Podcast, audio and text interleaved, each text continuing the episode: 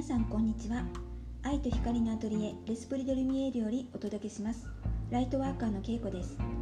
このラジオでは自分の本質につながる方法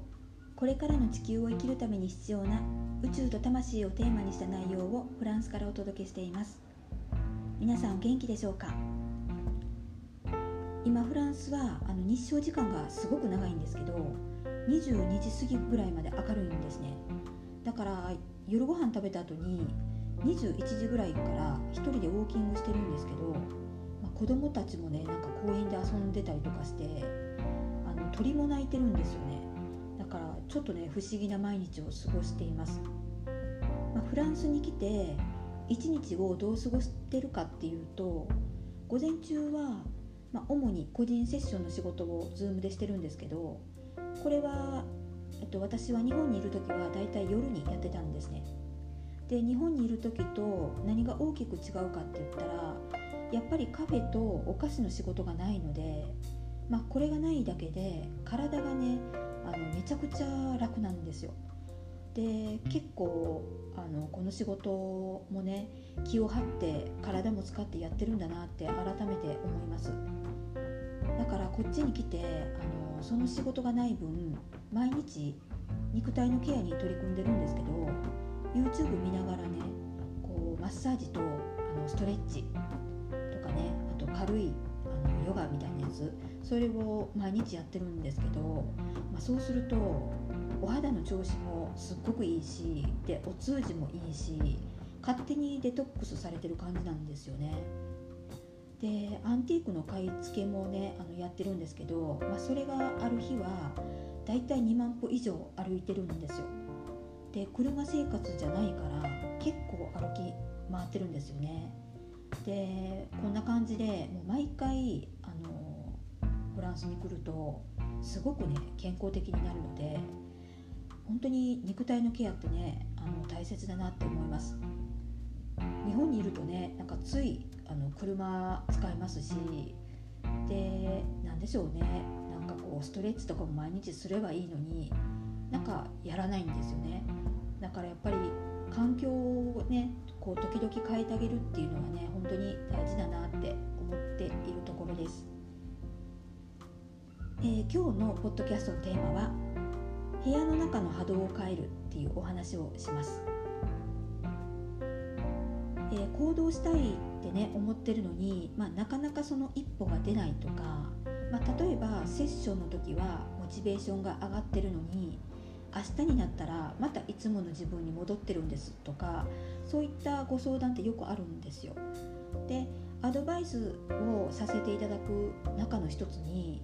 自分の部屋の中にあるものでいらないものに囲まれてませんかっていうふうにお尋ねしています。でそうすると大体の人が断捨離したいと思ってるんですっていう答えが返ってくるんですね。でもしたいと思ってるけどしきれてないっていうふうに言われるんですよ。でどうしてモチベーションを保つことと部屋のいらないものを見直すっていうことがあの関係あるのかと言いますと物にもあのちゃんと波動があってですね。で今の自分と合わない波動のものを無駄に置いてるとどんなに自分が変わりたいと思ってワークをしたりセッションを受けたりしてもまたその波動の中に戻されるんですね。だから普通は、まあ、自分が変わってくるとね部屋の模様替えをしたいなって思ったりで掃除したくなったりすると思うんですよ。でいらないもの捨てようとかね意識が働くと思うんですね。ただ思ってるけどやってないとか途中でやめてしまったとかあの分かってはいるけどいつも後回しにしてますっていう人もあの実際に多いんですよね。でこういう人はねちょっと何が原因かっていうとね実はあの今この瞬間に立ってないっていう可能性があります。この後でやるっていう先延ばしは今どうするのかっていう立ち位置から少しずれてるってね思ってください。で断捨離の話とはね別であの例えば行動に移したいけどできなくてあの立ち止まってしまう理由の一つによくあるのが、まあ、不安とかあの心配っていうものに支配されてることが多いんですよ。でこれも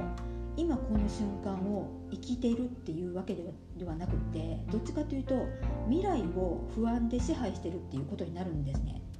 だからそれを少しずつ自分の手で手放していくっていうことが必要になってくるんですね。で頭では分かっていてもこういざ手放すってなった時にねすんなりといけないいかないケースもあるんですよ。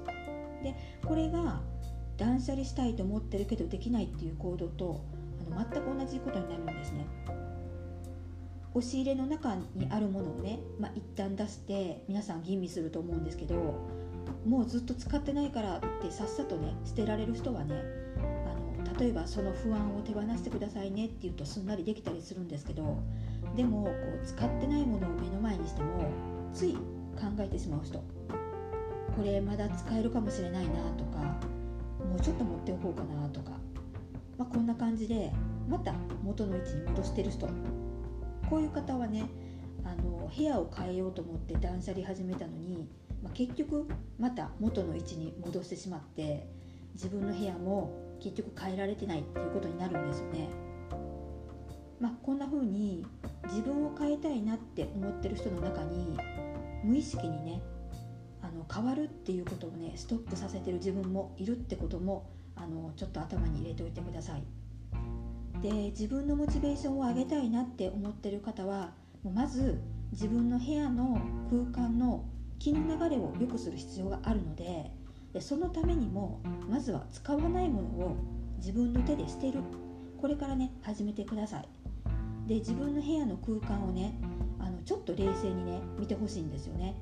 あの例えばね写真を撮ってみるとすごくよくわかると思うのであのぜひ試してください。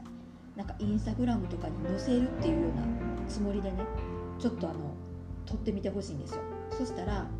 あのテーブルの上に置きっぱなしにしてるものがいらないなとかねそういうことにあのそういうことをねちょっと気づいたりできます。はい今日はねこの辺で終わりたいと思います。それでは次回のポッドキャストでまたお会いしましょう。ありがとうございました。